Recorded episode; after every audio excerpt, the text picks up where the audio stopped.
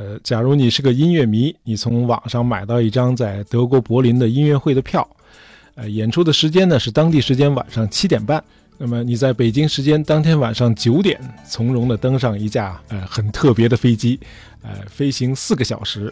因为我们北京和柏林的时差呢是七个小时，所以你在当地时间的下午六点钟就已经在柏林降落了。这个时候呢，你在飞机上已经用过晚餐了啊，你走出机场，不慌不忙地打个车就到了音乐厅。那么此刻呢，演出还没有开始。哎，这件事儿最神奇的地方就是你到达柏林的时间是下午六点。而你从北京出发的时间呢，是同一天的晚上九点，就是说，在你到达的时候，实际上你还没出发呢。哟哟哟耶耶耶！这不是违反逻辑吗？那这是怎么做到的呢？哎，因为你搭乘的是一架超音速客机，四个小时就能够飞到德国的柏林，而我们平时坐的这个航班呢，都是亚音速的飞机啊，这段路程呢要飞九到十个小时。但是请注意，我说的这款超音速的客机呢，绝对不是什么科幻。从1976年到2003年，这款超音速客机已经有过长达27年的商业飞行的历史了。哎，这就是英法两国联合开发的协和式飞机。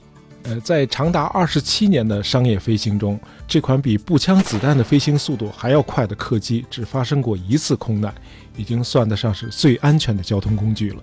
你设想一下啊，把五个足球场一字排开，这个协和式飞机从上面飞过去只需要一秒钟。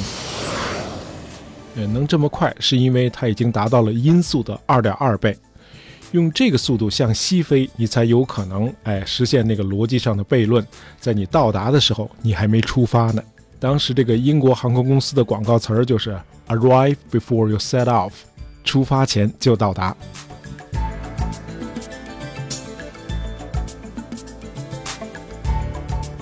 那么这款超音速客机第一次试飞的时候，大爷还没出生呢。呃，一九六零年代是世界航空和航天事业的一个黄金时期。由于这个东西方冷战，那各国呢都在尽力的展示自己在航空航天方面的实力，竞争非常的激烈。这时候，苏联首先发射了这个载人的宇宙飞船，那么美国呢就紧追，开始了这个双子星计划和后来的阿波罗登月计划。呃，咱们国家的这个工业和科技呢，是最近这三十年才起来的。那么，在一九六零年代，虽然已经有了两弹一星，但是呢，中国还远远不是一个竞争者。呃，那个时候的竞争的第三方是谁呢？是欧洲。那这个美苏在航空航天方面都已经有惊人之举了。那欧洲有什么可以拿得出手的呢？哎，就是这个超音速客机。呃，最早研发这个超音速客机的是英国的这个 Bristol 公司啊，算得上是独领风骚了。呃，英国呢一开始根本没把法国人放眼里，哎，结果在一九六一年的这个巴黎航展上，法国人推出了一款四发动机的超音速客机的模型，叫超快帆啊，帆船的那个帆。哎，英国人一看，哟呵，嘿，小瞧你了嘿，于是这英国呢就放下身段，决定和法国一道来研发。哎，后来证明这是个明智的决定。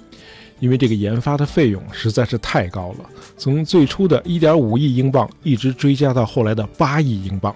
不过这八亿英镑还确实是锻造出了一个精品，哎，就是这款协和式飞机。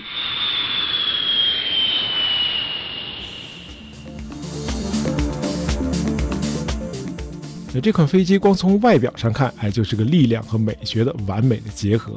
哎，它由四台加力式涡轮喷气发动机来驱动。呃，这个发动机呢是由罗罗公司提供啊，就是那个 Rolls-Royce，我们老百姓常说的劳斯莱斯。那么四台发动机呢，一边两个在这个机翼的下侧。呃，为了尽可能减少这个空气的阻力呢，机身是细长型的，这个机翼呢是呈弯度的三角形。这个飞机的鼻头呢是活动的，可以下垂，哎，有点像那个鹰钩鼻啊。那这个飞机的鼻头为什么要这么设计呢？哎，因为考虑到不同的速度。因为在起飞、降落还有滑行的时候呢，速度比较慢，把这个飞机这个长长的尖鼻子垂下来，这个飞行员的视野呢就更开阔。而一旦升到这个同温层巡航飞行的时候，由于速度很快啊，达到音速的两倍，那为了减少空气的阻力，这飞机的鼻头呢就恢复成水平的状态。呃，这个设计呢一直被大伙儿津津乐道啊。在这个协和式飞机一亮相呢，立刻就引起了世界航空界的轰动，因为它的出现意味着从欧洲到美国的飞行时间缩短了一半多，比如从伦敦到纽约，那么协和式飞机的航速呢是每小时两千一百五十公里，哎，比这个步枪子弹的飞行速度都要快。呃，整段的航程呢只需要三个半小时，而普通飞机呢要飞将近八个小时。呃，伦敦和纽约两地的时差呢是五个小时，就是说你如果上午十点钟从伦敦出发，到纽约才早上八点多，飞一次等于是个时间旅行，你回到了过去。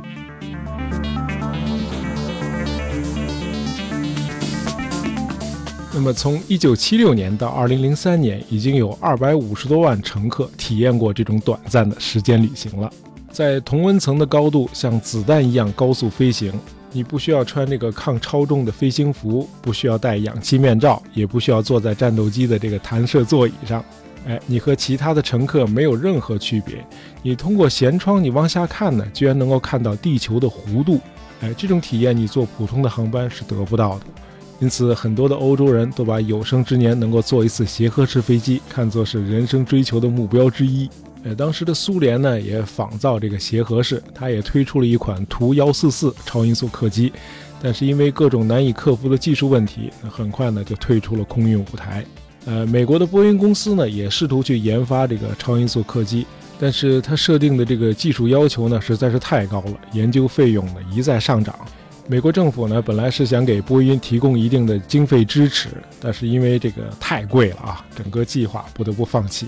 因此，这个协和式就成了欧洲独有的天之骄子，而且长达二十多年都没有对手。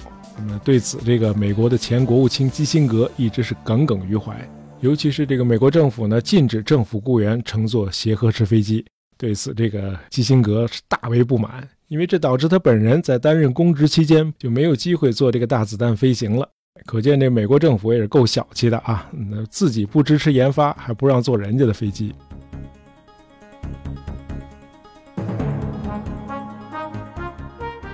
尽管这个协和式飞机在技术上是如此的卓而不群，但是在商业上，这款超音速飞机却非常的不尽人意。原本是计划生产二百架。后来呢，大伙儿担心这个成本收不回来，纷纷都退掉了订单。最后只生产了十六架，卖给两家国企。两家国企是哪两家呢？就是法国航空公司和英国航空公司。这个法航现在仍然是国企，那么英航呢，是在一九八七年，当时的英国首相撒切尔夫人把它私有化了。那么在此之前呢，英航也是个国企。那么十六架飞机中，只有十二架投入了商业运营，英航七架，法航五架。那怎么会这样呢？成也超音速，是败也超音速。既然你这个航速要超过音速的两倍，你就得多带燃料。那么协和式飞机起飞的重量是一百八十五吨，其中将近一百吨居然是燃油的重量。啊哦！因为四台发动机每小时要耗油二十吨，哎，你带这么多燃料，那载客量呢就受限制了，最多只能上一百二十八名乘客。那么，因为太费油，这个航程呢也大打折扣，最大的航程只有五千九百公里，只够从巴黎或者伦敦直飞到纽约，再远就飞不了了。哎，虽然还有一个从伦敦飞到南美的航线，但是飞机必须在葡萄牙的里斯本中途加油，否则你也飞不到。那相比之下，波音747的航速虽然比协和式慢很多，但是它的耗油量只有协和式的一半，航程呢因此也比协和式长了整整一倍。呃，不用中途加油就可以飞一万两千公里，理论上可以飞到任何一个大陆，而且一次能上近四百名乘客。要这么一对比，你要是个航空公司的老总，那买飞机你也会选波音七四七，而不是协和式。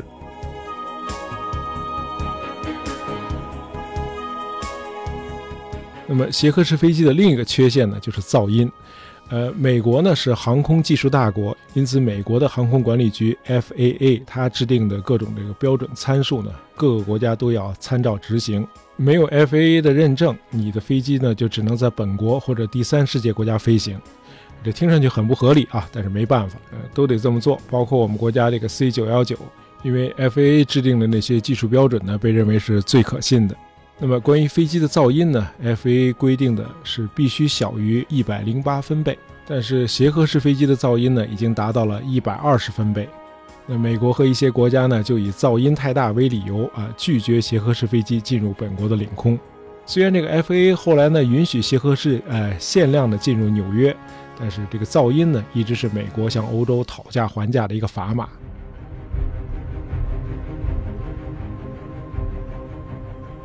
再有就是这个协和式飞机在两倍以上的音速飞行呢，会产生强烈的音爆。哎，因为突破音障带来的这个强烈的冲击波呢，会对地面的建筑带来一定程度的破坏。哎，幸好是这个协和式的航线呢是跨大西洋，哎，在陆地上空飞行的时间很短，因此也没有出现过建筑物被破坏的记录。其实这个超音速飞行呢，更多的是对飞机自身的损坏。这个协和式飞机在一万八千米的上空飞行的时候，这个外界的温度呢是零下五十七度，但是由于航速极快和这个空气高速摩擦呢，这个飞机外壳的温度呢会升到摄氏一百三十五度，以至于机身呢会出现热膨胀。这个飞机在超音速飞行的时候，机身会因为受热比平时长出三十厘米。那么飞机上有一些缝隙呢，在受热之后会进一步加宽，甚至能够放进一本厚书。What？哎，这听上去很可怕。呃，不过一旦这个温度降下来之后呢，机身呢又会恢复常态。呃，毫无疑问，这个协和式飞机的维护工作呢，比普通客机要复杂繁琐得多，否则呢太危险了啊，空中容易解体。那么在经历了二十五年无事故的商业飞行之后，到了二零零零年的七月二十五日，协和式飞机还是出事儿了。哎，这是法航的一架协和式飞机，在这个巴黎戴高乐机场起飞后不到两分钟，就拖着长长的火焰向左一偏，哎，几乎是垂直的撞向机场附近的一家旅馆。机上的一百零九名乘客和机组人员以及地面上的五个人不幸遇难。呃，据说当时飞机在跑道上滑跑的时候就已经起火了，原因是轮胎爆裂，呃，机轮上的这个金属碎片呢，就像炮弹一样。打破了这个机翼上的油箱，造成燃油大量泄露起火。那火势呢，主要是在这个左边的机翼上蔓延，那么就导致左边的两台发动机停转。那整个飞机呢，左侧就没有动力了。那么飞机在右侧动力的推动下，猛烈的向左偏，因此就完全失控了。呃，这次空难发生之后，这个英法两国呢，经过多方努力，加固了油箱，更换了新式轮胎。呃，所有的改进措施呢，也都通过了民航部门的审查。到了二零零一年的十一月，协和式飞机又重上蓝天，恢复了商业飞行。不过两年之后，协和式飞机还是退出了历史舞台。呃，毕竟是六十年代的技术，而且运营的飞机呢已经纷纷老化了，导致这个维护的费用大幅度提高。再加上这个市场前景呢也确实不给力，因为耗油量比较大啊，经济性就差，因此这个票价呢始终降不下来。从这个巴黎到纽约往返机票，在二零零三年要卖到八千欧元，比普通飞机的头等舱还贵百分之二十五。那么这么贵的票价，那势必会让很多的乘客望而却步。因此呢，这个协和式飞机时代的结束呢，应该是个历史的必然。今天呢，研发新一代超音速客机呢，美国是有利无心，欧洲呢是有心无力。那么咱们中国呢，这个最近的三十年来，在研制这个国产航空发动机方面呢，一直也没能实现突破。那么在可预见的未来呢，也不大可能达到俄罗斯的水准。那你要想赶上那三家世界巨头，就更困难了。这航空发动机呢，现在基本上是被英美三家公司垄断着，一个是美国的普拉特惠特尼，一个是英国的罗罗，还有一个就是美国的这个通用。就是因为受制于这个航空发动机，咱们国家在近期内呢也不大可能研发自主的超音速客机。呃，这样呢，协和式飞机虽然在十五年以前就谢幕了，但是它仍然是一个至今都无法复制的传奇。好，我们今天的节目就到这里。喜欢大爷杂货铺的朋友，别忘了订阅我们的专辑，这样就不会错过我们的新节目了。感谢大家收听，咱们下期再见。